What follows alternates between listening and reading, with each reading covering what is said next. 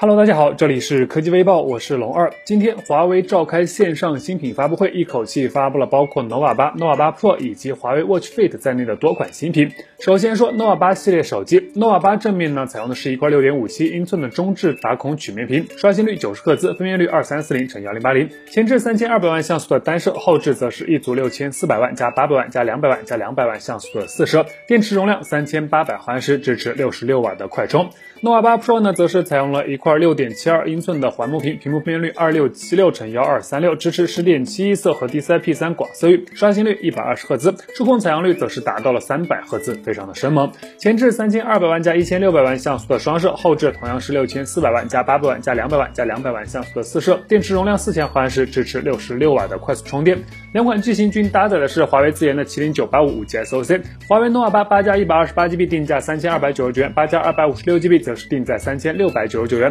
nova 八 Pro 同样是提供了八加一百二十八 GB 和八加二百五十六 GB 两个版本，售价分别定在三千九百九十九元和四千三百九十九元。此外呢，在本次的发布会上，华为还带来了品牌旗下的首款方形智能手表华为 Watch Fit，活力款七百九十九元，新年款定价八百九十九元。同时还有售价两千三百八十八元的华为 Watch GT 2 Pro 新年款，售价二千六百八十八元的华为 Watch GT 2 Pro ECG 款，售价五百九十九元的华为 Freelance Pro 无线耳机英语粉。另外还有四千九百九十九元起售的华为 MateBook D 十四和 D 十五，以及一千二百九十九元起售的华为畅享二零 S e 那最近有计划更新一下手里装费的朋友呢，到是可以关注一下哦。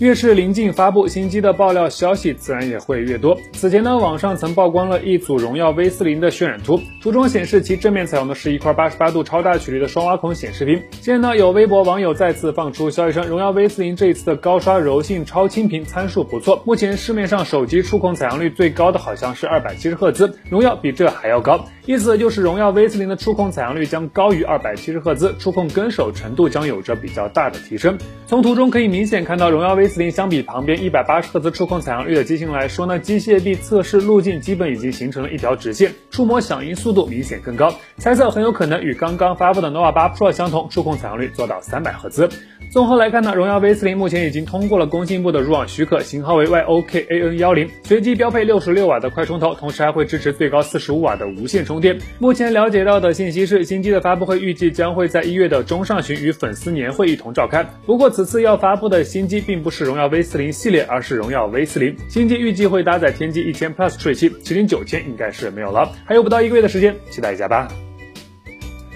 iPhone 十二开售已经有一段时间了，虽然距离明年的 iPhone 十三还有很久，但爆料消息目前已经开始抢跑了。爆料者 John Prosser 表示，苹果正在同步开发好几款 iPhone 十三的原型机，其中有一款有着相比现款更小的刘海设计。其实呢，在 iPhone 十二尚未发布的时候，也有相关的消息流出。很明显，这是消费者期望苹果做出的改变。当然，苹果也在想方设法的朝着这个方向努力。此前呢，有上游供应链就曾爆料，由于 3D 结构光整体的组件体积较大。想要进一步缩小刘海的体积难度非常大，所以呢，苹果打算在明年的 iPhone 十三系列上全面启用 ToF 镜头，以替代现有的 3D 结构光模组。随之而来的好处就是刘海的面积会相应的减小。此外呢，消息中还提到，苹果目前已经在测试用于折叠屏 iPhone 的屏幕和轴承等关键的零组件。屏幕面板将由三星供应，轴承方面呢，则是有包括台厂新日新在内的多家供应商。从目前的情况来看，iPhone 十二系列已经在外观方面做出了较大的调整。按照苹果的调性，不用上三四年，感觉都回不了本儿。所以 iPhone 十三系列应该也只是微调，不会发生较大的变化。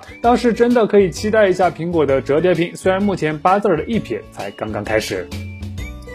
关于尚未发布的 iQOO 七，目前网上已经陆陆续续的爆出了不少的新料。从官方渠道放出的背部设计来看呢，iQOO 七依旧是延续了 iQOO 5 Pro 上的 BMW 宝马赛道元素设计，但取消了素皮材质，看上去调整成了 AG 磨砂玻璃。后置摄像头采用的是类似于 vivo X 系列的双色云阶设计，三枚镜头呈三角形布局，下方是闪光灯和 iQOO 的 logo。目前可以确定的是，iQOO 七将搭载来自高通的骁龙八八八旗舰处理器。其他部分呢，从最新的消息来看，其将内置一枚四千毫安时左右的电池，支持一百二二十瓦的快。速充电，屏幕分辨率 FHD Plus，同时会支持一百二十赫兹的高刷，而且值得一提的是，iQOO 七很有可能将是首款支持百瓦级充电的骁龙八八八旗舰机型。相机部分呢，iQOO 7将不再沿用超大底的 Gen 1传感器，转而使用一套普通的大底主摄，全系三摄加双色温的闪光灯组合，中杯和大杯均砍掉了大家经常说的凑数镜头。而且值得关注的一点是，iQOO 7还将有望搭载 vivo 全新的 Orange OS，带来全新的操作体验。新机预计会在二零二一年的一月份正式发布，感兴趣朋友呢